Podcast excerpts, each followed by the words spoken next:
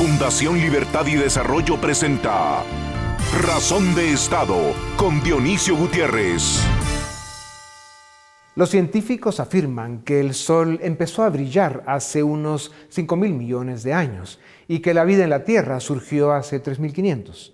Las plantas con flores aparecieron hace 35 millones de años y con ellas se asomaron muchos de los mamíferos actuales, incluyendo los primeros primates, los monos, los simios. Los primates vivían cómodamente en los árboles, casi sin predadores, y se alimentaban de frutas que abundaban. La buena vida los llevó a la superpoblación y por eso a una era de conflicto y hostilidades entre ellos.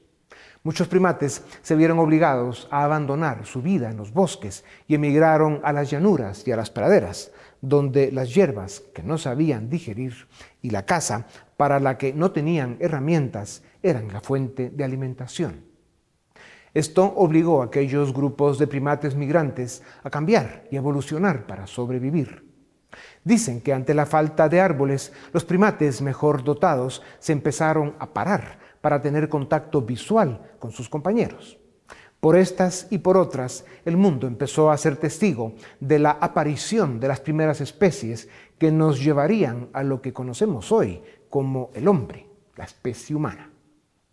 Pasaron los glaciares, vivieron escasez, aprendieron a manejar el fuego para no morir de frío, aunque los inviernos eran devastadores.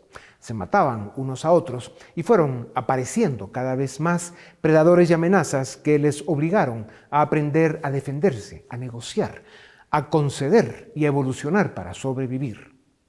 Las fuerzas de la naturaleza fueron siempre superiores e implacables, como hasta hoy. Estas hacen y deshacen lo que toca con la vida y el planeta. Después de muchas vueltas y sobresaltos, hace 25.000 años, el Homo sapiens se convirtió en la especie humana sobre la Tierra.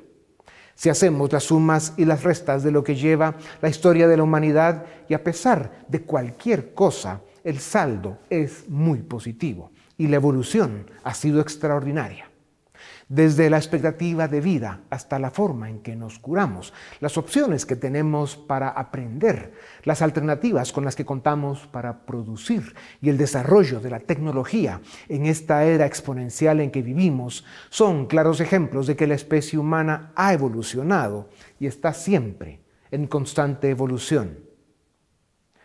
Las quejas y los quebrantos vienen de la política y de las malas prácticas con que muchos países nos gobernamos. No cabe duda de que es en la política y desde la política donde muchos primates, gorilas primitivos que no evolucionaron, se esconden y hacen de las suyas. Condenan a naciones enteras a la pobreza y al subdesarrollo. Solo hay que ver la ofensiva y vergonzosa actuación de los dictadores de La Habana y Caracas en la cumbre latinoamericana hace unos días, el ridículo que hicieron su primitivo anfitrión y sus comparsas. Solo hay que ver los dramas, las desgracias y los dolores que sufren los países mal gobernados a causa de los pueblos que se dejan. En estos días de bicentenario para celebrar un momento de la historia mas no del presente, porque quienes estamos hoy queremos y sabemos que podemos estar mejor, pensamos y soñamos que para el tricentenario, dentro de 100 años, habremos construido y consolidado las naciones modernas, desarrolladas, libres y republicanas que anhelamos. La historia de la humanidad confirma que con el paso de los siglos, el mundo y sus habitantes evolucionan y mejoran. El problema es hoy ¿Qué hacemos con este presente que es nuestro y que está lleno de incertidumbre y desesperanza, lleno de misiones que parecen imposibles y con demasiados antropoides primitivos, nocivos y destructores, con demasiado poder?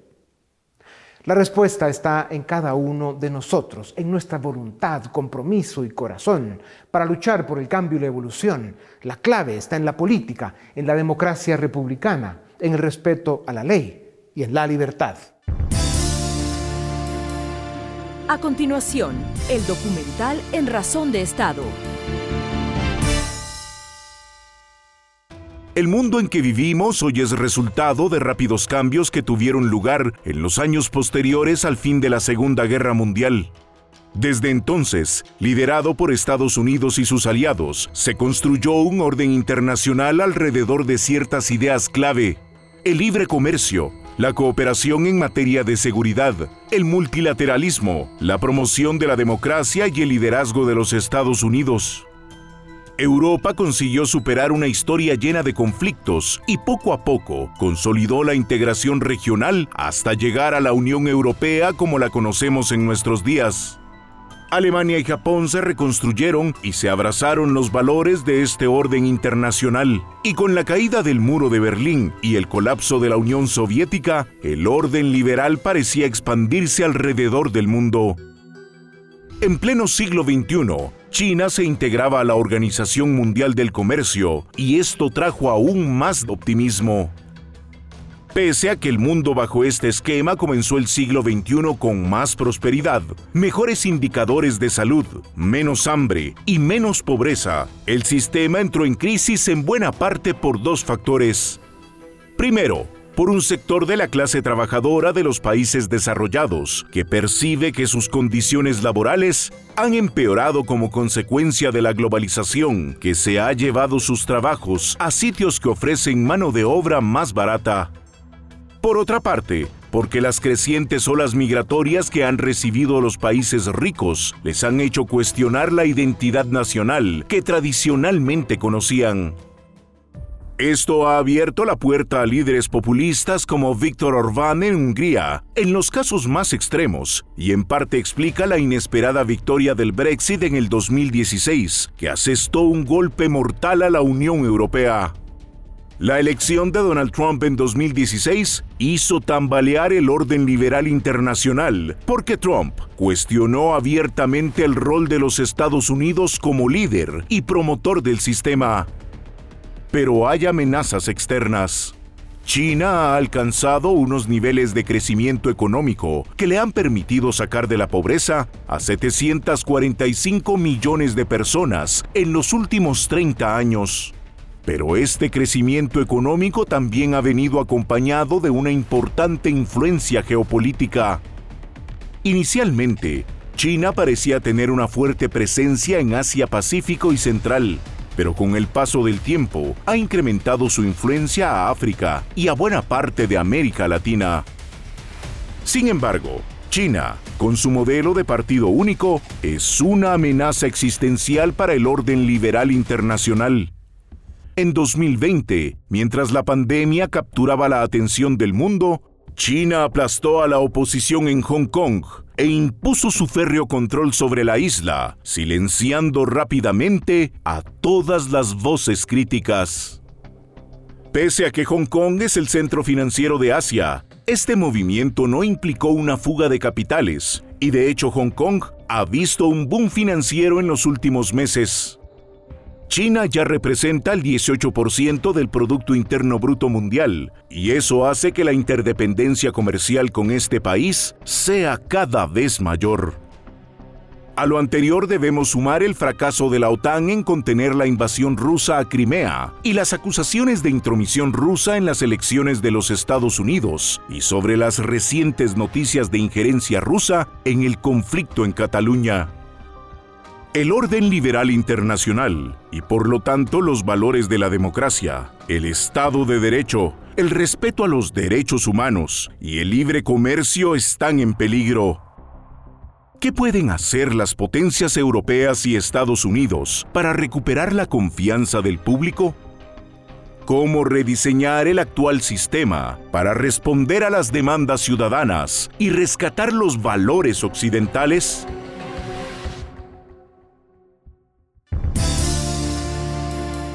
Continuación, una entrevista exclusiva en Razón de Estado.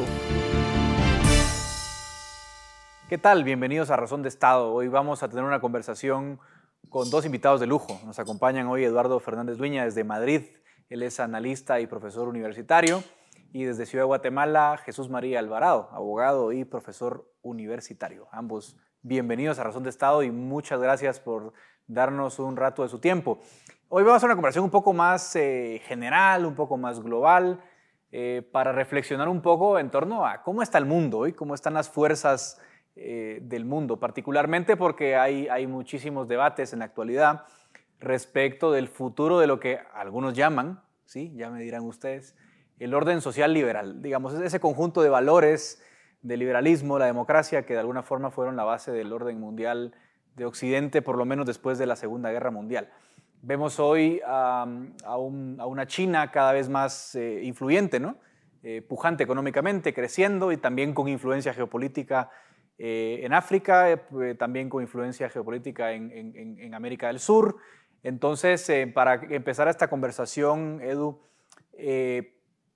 prácticamente hoy se está planteando algo así como una nueva guerra fría, ¿no?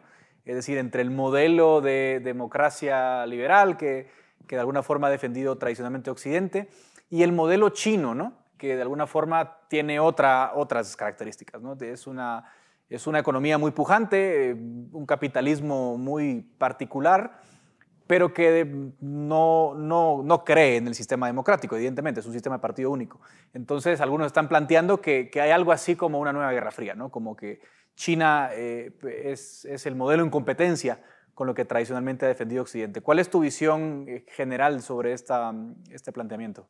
Bueno, pues en primer lugar agradecer a Razón de Estado la oportunidad de estar aquí. Te hago yo los saludos, Edgar, que siempre es un gusto hablar contigo y por supuesto compartir mesa con Jesús María Alvarado, del que siempre aprendo y con el que siempre disfruto charlando sobre varios temas. ¿no? Eh, efectivamente, la democracia liberal está pasando por una crisis a nivel global. ¿no? Y eso se viene viendo, se ha diagnosticado, creo yo, desde hace aproximadamente 15 años. ¿no? Ha surgido un sinfín de, literatura que, Jesús conoce bien, que todos los aquí presentes conocemos bien, Steven Levitsky, Yasha Monk, Roberto Stefan Foa, con varios artículos denunciando la crisis de la democracia liberal. Y claro, esa crisis de la democracia liberal, que en esencia es una crisis de legitimidad vinculada a problemas de desempeño de la democracia liberal, o sea, ha perdido legitimidad porque ha sido incapaz de resolver la crisis económica, ha sido incapaz de subir las rentas, digamos, de la gente, de generar oportunidades, ha sufrido escándalos de corrupción, ha abierto una ventana de oportunidad para que eh, nuevos modelos entren en juego. Y uno de esos modelos, pues efectivamente, como decías, es el modelo chino. China es una potencia económica, es una potencia militar y definitivamente es una potencia comercial. O sea, quiere tener espacio en este mundo.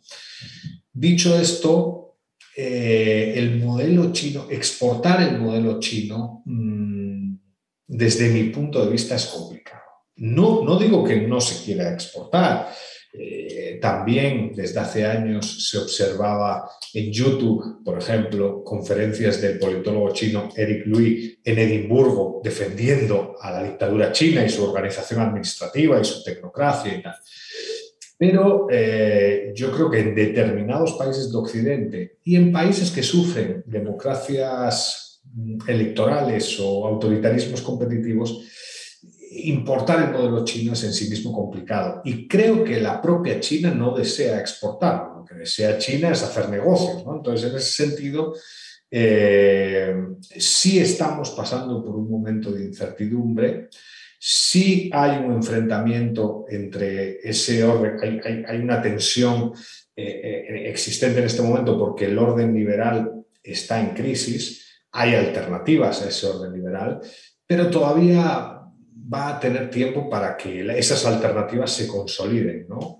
principalmente porque China, que quizás es la mayor potencia alternativa a ese orden liberal, desde mi punto de vista no tiene interés en exportar el modelo, tiene interés en hacer de negocios, ganar dinero, y eso es un problema también, porque no tiene escrúpulos.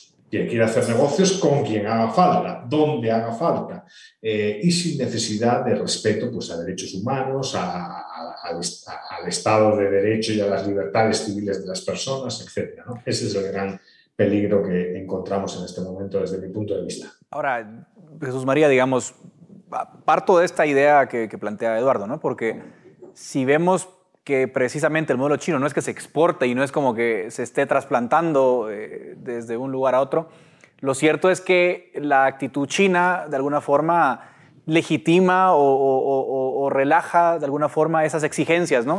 de respeto a derechos humanos, al Estado de Derecho. Y entonces, eh, pues muchos eh, eh, líderes autoritarios se frotan las manos y dicen, bueno, ¿para qué respetar el orden liberal si de todas formas, mira, a China le va muy bien, ahí están los Víctor Orbán en, Europa, ¿no? Entonces, eh, ¿hasta qué punto también, aunque no está exportando el modelo, eh, no ayuda a debilitar mucho la defensa del orden social liberal del que hablamos, Jesús María? Sí, bueno, muchas gracias, Edgar, por la invitación. Un placer estar aquí con Edu, que del cual también siempre aprendo. Yo lo que diría es como complementario a lo que decía Edu, porque sustancialmente estoy de acuerdo.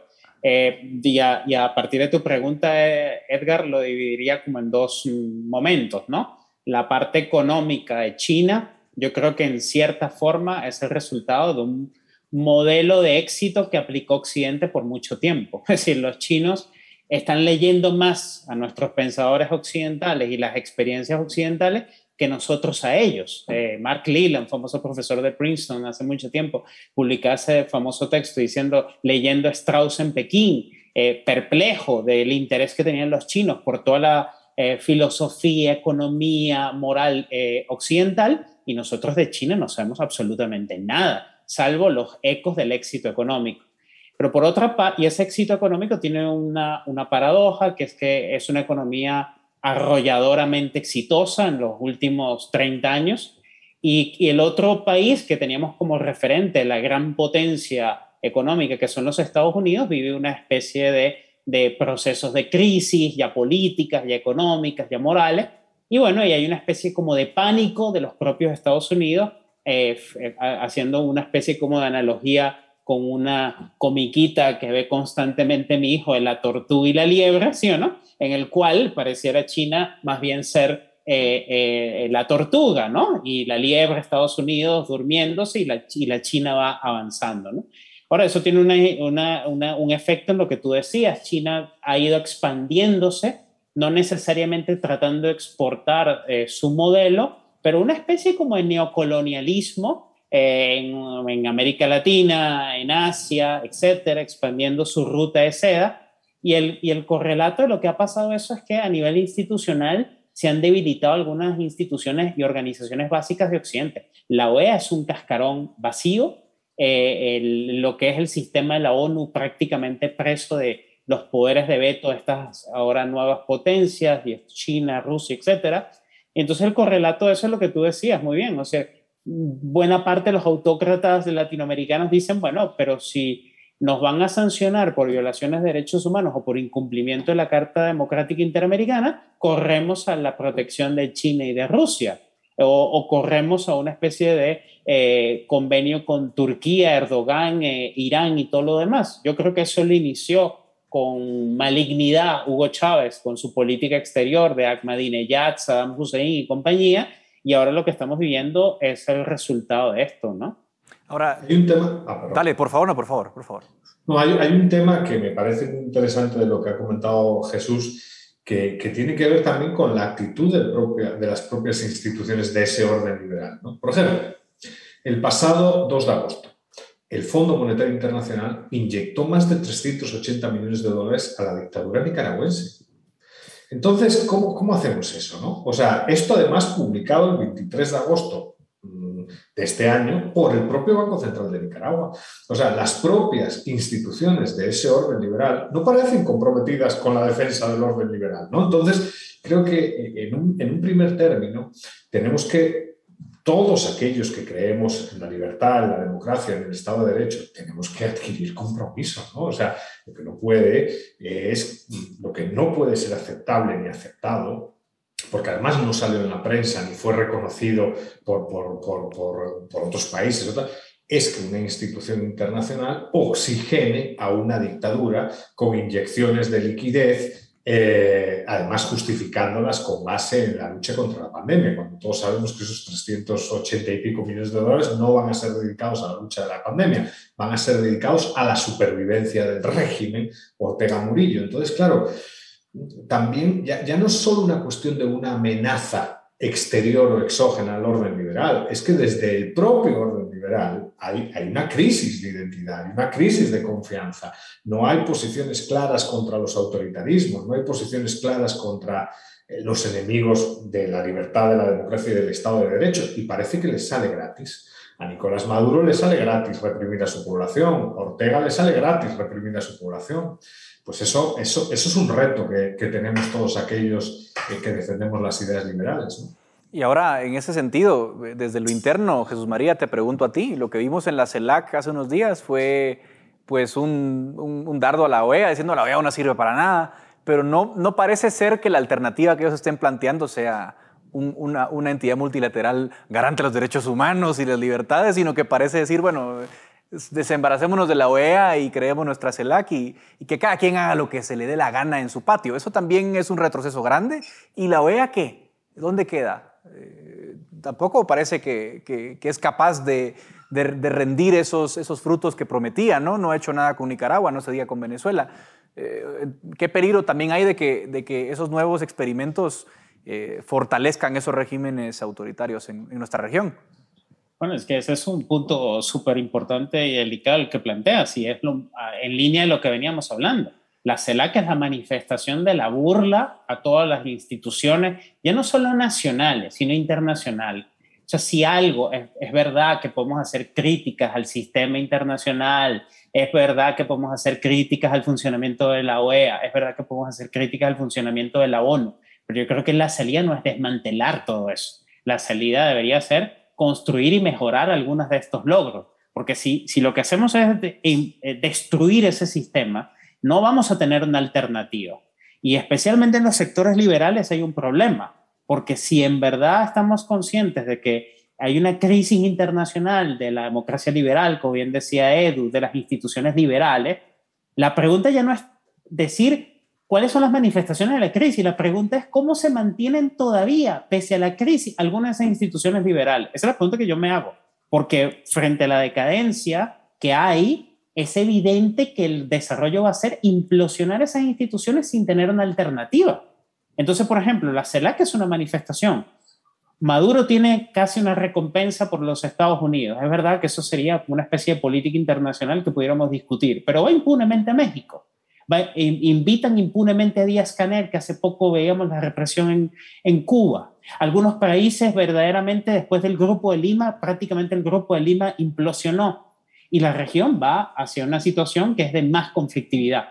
Y si el sistema internacional, con eso termino, lo que pretende, uno de sus grandes principios es la paz, bueno, eso es lo que está ahí ahorita en cuestionamiento, porque aquí no tenemos paz, tenemos crisis migratoria, declive del Estado de Derecho, pérdida de la democracia, colonialismo de China, crisis económica, y para ustedes contar. Y frente a eso, como dice Edu, toma esa frase, todo sale gratis, porque no hay un precio a pagar en las violaciones, lo que resulta en impunidad, ¿no? Ahora me voy al otro lado del Atlántico, Edu, porque también hay que decir que Unión Europea eh, tampoco pasa su mejor momento, ¿no? al margen del Brexit y demás, eh, te pregunto un poco del, Europa que defiende sobre el papel los derechos humanos y el Estado de Derecho, con China muy blando, ¿no? Y Alemania, que es como el gran, el gran actor, eh, precisamente agacha un poco la cabeza porque le exporta mucho a, China, ¿no? Y ahora hay un relevo importante en, en, Alemania. ¿Tú ves que vaya a cambiar la posición alemana? Porque parece ser que solo Estados Unidos presiona a ser un poco más duros con China, pero Europa como que no termina de decidirse. ¿La elección alemana va a cambiar en algo este panorama? Sí, sí, no, no, es un tema muy interesante. La Unión Europea, bueno, hay que ver que, o sea, hablábamos de decadencia del orden liberal. La Unión Europea es una de las grandes expresiones de la decadencia de la, eh, eh, de, la decadencia del orden liberal. Eh, aún así, sigue siendo un mercado integrado muy potente, ese es su mayor atractivo, y esa es su moneda de negociación. Eh, la actitud frente a China, efectivamente, como bien dices, fue blanda, por lo menos hasta diciembre del año pasado. Hasta diciembre del año pasado, el Parlamento Europeo negoció unas condiciones muy favorables para China en un acuerdo de cooperación y, diálogo comercial, como siempre, pero ese acuerdo fue revisado ¿eh? y ese acuerdo a día de hoy está paralizado. ¿eh? O sea, creo que las fuerzas al interior del Parlamento Europeo contrarias a China no han dejado de crecer. Dicho esto, China tiene mucha capacidad de presión dentro del sistema político europeo. Algunas fuentes hablan de que China tiene en nómina eh, más o menos a lobistas para presionar a 100, 150 eurodiputados europeos, porque se puede hacer lobby en la Unión Europea. Entonces, eh, Claro que China está jugando el juego, pero creo que mm, la conciencia sobre los potenciales riesgos que tiene mm, dejar entrar a China, por ejemplo, en la cuestión del 5G, en la cuestión de determinados puertos e infraestructuras estratégicas, gestión de puertos y aeropuertos en Europa, que antes mm, se negociaba con tranquilidad, ahora parece que ya se negocia con más calma ¿eh? y revisando cada uno de los puntos. Eh, y sospecho que Alemania es parte del cambio. O sea, Alemania es la gran potencia económica de la región y es eh, de los actores que de forma suave, pausada, precisamente por lo que señalabas tú, Edgar, que son las exportaciones europeas a China, eh, está cada día más, muestra recelo frente a China, ¿no? muestra desconfianza frente a China. Eso no significa que China no tenga aliados en la Unión Europea pero sus mayores aliados en Europa están fuera de la Unión Europea. ¿eh? O sea, el mayor aliado puede ser Serbia, por ejemplo, eh, países que están en el entorno europeo, pero fuera de la Unión Europea. Eh, veremos cómo se resuelve. Yo creo que la posición contra China se va a endurecer a lo largo del tiempo, porque al final, al interior del Parlamento Europeo, observo que cada día más las fuerzas de derecha y centro derecha están adquiriendo conciencia e incluso ganando adeptos del otro lado, ¿eh? también críticos con China. Bueno, sin duda estaremos muy pendientes de lo que pasa en Alemania porque va a ser importante para la Unión Europea. Con ustedes siempre eh, no nos alcanza el tiempo, nunca, para discutir estos temas, pero yo quiero agradecerles tanto a, Eduardo Fernández como a Jesús María Alvarado por esta eh, interesante conversación. Ya no nos queda más tiempo, así que despido la entrevista, pero continuamos en Razón de Estado. A continuación, el debate en Razón de Estado. Bienvenidos al debate en Razón de Estado. Hoy vamos a hablar sobre la crisis en el comercio mundial y cómo nos podría afectar a nosotros aquí en Guatemala. Para ello contamos con tres invitados. El licenciado Enrique Lax, exministro de Economía y director ejecutivo de la Cámara Guatemalteca de Alimentos y Bebida. El doctor Olaf Dirmark, economista y director del CADEP de la UFM, y el licenciado José Chávez, analista económico de Agexport. A los tres, muchas gracias por estar en Razón de Estado. Eh, licenciado Lax, quisiera iniciar con usted. ¿Cómo entender esta crisis que está viviendo el comercio mundial eh, por la crisis, por lo que se ha llamado la crisis de los contenedores? ¿Qué efectos podría tener para Guatemala, para los consumidores guatemaltecos? Muchas gracias eh, por la invitación. Sí, voy a empezar de, sobre todo sobre la canasta básica y la canasta de, de paquetes de alimentos y algunos otros productos que están asociados a esta industria importante, pero a otras industrias. Eh, indiscutiblemente la crisis es de contenedores y barcos. Es una crisis bastante concentrada en transporte marítimo, en rutas que son principalmente los destinos de exportación o más bien las que proveen de insumos a la industria y las actividades económicas. Cuando tenemos crecimiento de esos precios, primer factor, que superan el 600%, el 300%, eso automáticamente se tiene que trasladar a las operaciones en el mercado local. ¿En qué medida? Pues en la medida de cada sector, de cada actividad, de cada insumo. Pero también no solamente ese es el factor que está eh, generando la gran preocupación. Hoy día es la primera preocupación de todos los CEO a nivel global. Eh, el otro es las rutas que se atrasan, la escasez que se genera, el rompimiento de inventarios, ya sea por los productos que exportamos o sobre todo los insumos que traemos. Esa parte es una de las más complicadas, porque lo peor que le puede pasar al mercado, a un productor o a un importador que va luego a vender los productos, es no tener que vender y el consumidor no tener accesos a esos productos es más que complejo, es más que preocupante la situación de que se está dando en el transporte marítimo, principalmente se ha enfocado ahí. Eh, a raíz de que nosotros estamos en América y nuestros los productores exportan y, y, nos abastecemos principalmente de esta región, pues el transporte terrestre suple mucho de esa, de esa necesidad. Y entonces nuestra presión es bastante menor pero no obstante existe porque también tenemos mucho tráfico y muchos productos de tráfico marítimo. Ahora, licenciado Chávez, el sector exportador, ¿cómo se ha visto afectado? han percibido el mismo incremento en precios de transporte como lo que mencionaba el licenciado Lax? Sí, y lo hemos percibido más que todo en dos vías, ¿verdad? Recuérdense que eh, para producir nacionalmente se necesita también eh, importar insumos, ¿verdad? Entonces lo vemos desde la parte como nosotros importadores para producir y de la parte como exportadores en nuestro, en nuestro precio final, pues se ve reflejado, ¿verdad? Eh, como mencionaba bien el licenciado Lax, pues obviamente incrementos ya de dos cifras, algunos de tres cifras, pues se tienen que trasladar al mercado eh, donde uno se dirija, ¿verdad? En este caso, cuando nos dirigimos al mercado internacional, es un poco más complicado trasladar el precio que en el mercado local, eh, porque obviamente la competencia es mucho más dura a nivel internacional. Nosotros por centavos competimos en los anaqueles. Y eh, pues lo único bueno que tenemos de toda esta situación es que Guatemala no es la única que está sufriendo de este problema de las rutas comerciales y el incremento de tarifas en contenedores, en fletes. Eh, lo está haciendo todo, lo está sufriendo todo el mundo, ¿verdad? Obviamente, dependiendo de las condiciones competitivas de cada uno de los países, pues eh, unos más que otros, pero realmente sí hemos tenido dificultades en mantener nuestros precios porque eh, realmente mm, no es insostenible tener incrementos de hasta dos dígitos. Ahora, doctor Dirmac, además de la crisis de los contenedores, se está experimentando otro fenómeno y es la crisis de los chips. Em, o los semiconductores. Eh, ¿Qué está pasando en ese mercado y, cómo podríamos experimentar efectos también en Guatemala?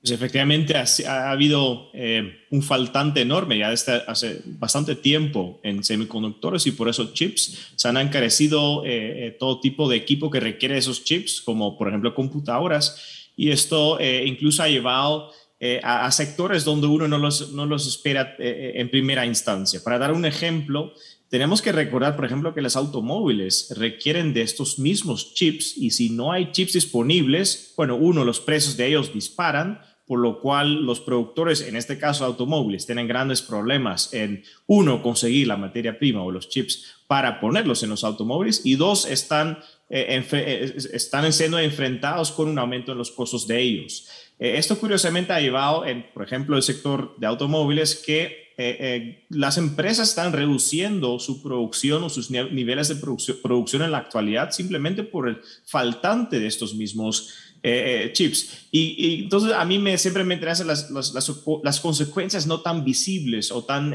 bastante indirectas. Incluso vemos impactos ya en el mercado de carros de segunda mano en Estados Unidos, donde los precios ya han subido bastante. Eh, esto obviamente ha, beneficiado a algunas empresas que producen justamente estos chips, eh, como por ejemplo ACML en Holanda, que es uno de los productores más grandes de estos chips. Sin embargo, no han podido escalar la producción para reducir eh, eh, este faltante en el mercado y estos problemas que tienen entonces los productores de diferentes bienes que usan estos chips y va a conllevar no solo a un incremento en costos, por ejemplo, los automóviles, pero también una reducción de la producción que puede tener otras consecuencias secundarias. Licenciado Lax, ¿hasta dónde podría escalar esta crisis? Vemos que se han incrementado los costos pues, para el transporte marítimo, pero además hay escasez de barcos. Si lo unimos al tema de los chips, ¿Cuánto tiempo más va a durar esta crisis y hasta dónde podrían incrementarse los precios en Guatemala? Estamos en una severa crisis ah, de importación vía marítima desde agosto de este año, ya que nos acercamos a la, al momento, a la estacionalidad más importante de fin de año. Y eso está generando una presión enorme sobre muchos de los insumos y productos terminados que son demandados eh, particularmente de Asia y un poco de Europa, de Sudamérica para nosotros en menor escala. Entonces sí estamos ante una crisis que no se va a solventar de aquí a fin de año y lo que vamos a ver es escasez de muchos productos o vamos a ver que los productos van, que van a incrementar los precios eh, sustancialmente eh, en algunos rubros. Y eso es lo que nos espera de aquí a fin de año y en enero, febrero vamos a conocer todavía problemas de abastecimiento y de precios de esto. Eso tiene que acompañarse también con los precios del petróleo, eh, los barcos y, el transporte en general, y ahí sí tengo que incluir a los transportes terrestres, que es el que más dependemos nosotros en Guatemala para movilizar la carga de cualquier destino y origen. sí eh, va a impactar porque el precio de la gasolina ya está repuntando eh, por estas crisis que estamos viendo justamente de abastecimientos y que la OPEP ha cerrado un poco el chorro. Entonces sí tenemos una conjunción de elementos que va a hacer que el mercado empiece a sufrir escasez y precios. Y esto es una combinación que para un país como Guatemala, que tiene poca demanda por su tamaño y por su, la, capacidad eh, adquisitiva de la población, tiene poca demanda, entonces eh, transportar y traer eh, pocas cantidades a esta región, a Guatemala o a la región centroamericana, siempre ha sido un poquito más oneroso que el resto de los, mercados más grandes como Estados Unidos o los países de Asia. No vemos en el corto plazo a las fábricas eh, tomando la delantera para tener suficiente oferta. Y eso es el tema de chips. A pesar que hay grandes inversiones en curso, por ejemplo, los 17 mil millones de dólares que Samsung va a instalar en Estados Unidos para fabricar chips, o los de Taiwán, o precisamente las, expectativas en Europa para movernos hacia chips y movernos a otros insumos, eh, esto ya eh, está eh, atrasado en el pedaleo de la bicicleta que tiene que caminar. Ahora, doctor Dirmac, la recuperación de la economía mundial y de la economía guatemalteca, pues ha sorprendido, ha venido muy bien, de hecho. ¿Podría verse afectada esa recuperación económica sobre todo por lo que menciona el licenciado Lax, de que pues, nos acercamos a fin de año, este último trimestre es muy importante para la economía de Guatemala, que es una economía de consumo. Podríamos hasta regresar incluso a una caída del PIB en este trimestre o no llegaríamos a esos extremos? Sí, lo puedo, vincular a dos temas, ¿no? El primer tema es obviamente este auge en la economía guatemalteca impulsada en parte por un auge en la construcción que es enorme. Yo he visto los datos de importación de varios insumos como, eh, bueno, de este hierro, pero también otros productos como muebles o eh, sí, muebles eh, en particular, cerámica. Y en esos datos vemos incrementos de 30, 40%, no comparado al año pandémico, sino al año antes de la pandemia. Y además lo vemos lo mismo con las remesas, que están en un auge increíble, que es realmente difícil explicar aunque creo que va muy atado, va muy de mano con la inflación fiscal que se está generando en Estados Unidos. Recordemos que Estados Unidos el año pasado, bajo Trump, llegó a unos eh, un 15% del Producto Interno Bruto como déficit fiscal, que es brutal, y lo van a repetir este mismo año otra vez 15% de, de, endeudamiento, déficit fiscal como, producto, como porcentaje del Producto Interno Bruto. Es decir, endeudamiento sin precedentes no solo en tiempos de paz, pero ya en tanto en tiempos de paz como en tiempos de guerra. Lo podemos tratar luego al faltante eh, que están sufriendo algunos productores y muchos productores chinos ya están, de hecho, advirtiendo que no van a haber los mismos niveles de producción que en eh, eh, épocas navideñas pasadas. Es decir, vamos a tener problemas con disponibilidad de productos típicamente eh, electrónicos, que, que, son típicamente también los regalos en, en esas fiestas navideñas. Y efectivamente no va a haber lo, la misma cantidad que lo usual. Esto es interesante porque vemos dos efectos, una reducción de producción y además vemos una inflación fiscal, pero con una menor base de productos, menor cantidad de productos. Entonces, al final, eh, el hecho de que en los próximos meses no solo pueden incrementar eh, los precios de los contenedores, de los chips, del transporte marítimo, como bien dijo el licenciado Lax, pues podemos apreciar la inflación probablemente en muchas otras áreas y esto puede afectar claramente la época más eh, importante en el mercado, como dijiste, Paul, el mercado de consumo del cual depende muchísimo la economía guatemalteca. Entonces, yo creo que vamos a enfrentar unos meses probablemente bastante complicados y también vamos a ver cómo va a reaccionar la economía estadounidense a quitar esta, estos estímulos fiscales que se han realizado en los últimos meses y obviamente el último año y medio, porque más o menos este es el momento donde ya no vamos a percibir las consecuencias de los, del, del, gasto público de Estados Unidos sin precedentes a través de sus programas sociales y de ayuda estatal.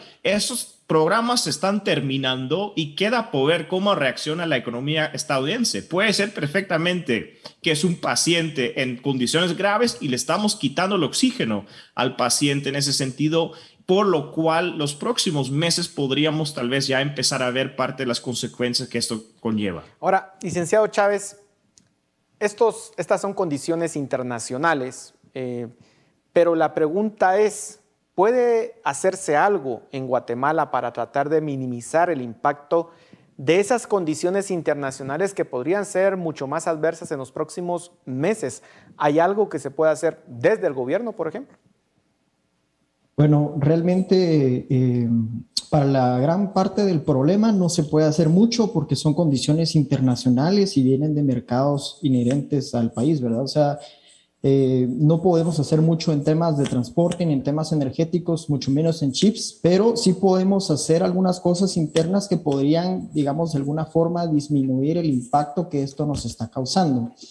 Eh, por ejemplo, si nosotros tuviéramos puertos mucho más competitivos, como eh, puertos de algunos vecinos, como por ejemplo Costa Rica, que tienen calados más profundos que 17 metros, podríamos traer buques mucho más grandes con tarifas mucho más cómodas, eh, por ejemplo, de 25 mil teus, eh, para que nosotros pudiéramos tener una economía a escala mucho más diferente a lo que nosotros ya estamos acostumbrados, ¿verdad? Bien lo mencionaba el licenciado Lax, que las rutas comerciales como la de Guatemala son un poco más caras que otras rutas mucho más grandes como Estados Unidos, pero también tiene todo que ver el tema de la infraestructura portuaria que tengan los países, ¿verdad? Entonces, si nosotros podemos tener la capacidad de atraer buques con más TEUs, pues obviamente las tarifas que nosotros podamos tener, eh, tanto para la importación como para la exportación, pues van a ser un poco eh, más bajas a lo que podrían ser si nosotros no tomáramos algún tipo de decisión para mejorar la competitividad del país, ¿verdad? En temas de infraestructura.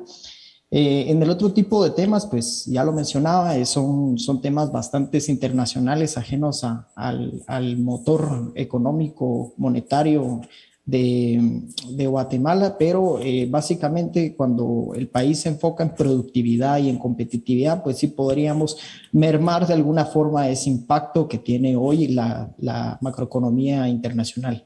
Licenciado Lax, la misma pregunta para usted. ¿Hay algo que se pueda hacer localmente? Pensemos en que los precios comienzan a incrementarse de una forma significativa en los próximos meses. ¿Debería de actuar el Banco Central, por ejemplo?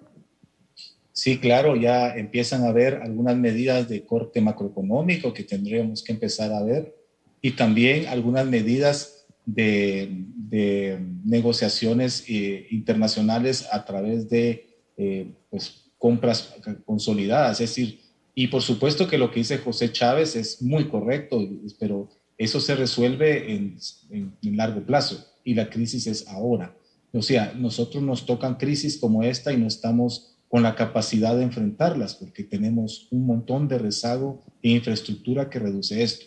Ahora bien, nosotros somos dependientes hoy día más que antes de los insumos extranjeros. Por ejemplo, nosotros compramos eh, maíz para la producción de una serie de productos que van al mercado y que no es suficiente la producción nacional, pues de repente podemos establecer un buen y agresivo plan para incrementar la producción nacional y eso es una cosecha de seis meses. Eh, podemos empezar a trabajar en ese tipo de cosas, pero la verdad es que muchos de los insumos que nosotros importamos, como empaques de plástico, cartonería, aditivos para la industria, hierro para la construcción, y podemos hablar toda la, la, la matriz insumo-producto y somos muy dependientes del extranjero. Entonces, esa dependencia nosotros no podemos controlar los precios internacionales y menos los transportes. Así es que eh, deberemos asumir como, como sociedad el sobrecosto y la escasez que viene eh, en, esos tiempos. ¿Que es temporal? Sí, va a ser temporal. ¿Qué tan temporal? Pues los expertos dicen que va a durar hasta julio del año entrante. Así es que veamos, eh, tenemos que ser muy creativos en cómo eh, tener que ahorrar eh, en las cuentas del gasto general del país, porque esto va a succionar muchas más divisas para la importación, que bien es cierto, como lo que dijo LAF, entran masivamente por remesas familiares. Ahí hay equilibrios que empezar a ver. Nos quedan 30 segundos y le quiero hacer la misma pregunta a los tres. ¿Cuál es la perspectiva de crecimiento de la economía nacional que tendrían para el 2022 con este contexto internacional? Licenciado Chávez, empezamos con usted. Gracias. Eh, bueno, la verdad que la miro más cercana al 3.5, eh, dado que las condiciones no son tan favorables porque no, no van a existir estímulos monetarios como los que vimos en 2020 y eh, realmente no se ve algún otro factor que mejore el clima internacional. Doctor Dittmark. Yo creo que este año va a sorprender a lo positivo por las remesas y la construcción, pero el año que viene vamos a tener un panorama difícil y vamos a estar creciendo por debajo del ritmo usual. Licenciado Lax, cerramos con usted. Este año nos estabilizamos alrededor del 3,5, porque este último semestre no va a estar nada fácil. Va a haber motores, eso sí, hay motores en economía, pero hay otros que están retrasando. El año entrante, el rebote del 2021 se va a estabilizar alrededor también de 3%. Esa es la bola de cristal, ¿verdad? Así es que ahí vamos con, nuestras predicciones. Vamos a ver si se cumplen. Muchísimas gracias a los tres por sus comentarios eh, y a ustedes en casa, muchas gracias por su atención. Nos vemos la próxima semana. Razón de Estado con Dionisio Gutiérrez es una producción de Fundación Libertad y Desarrollo.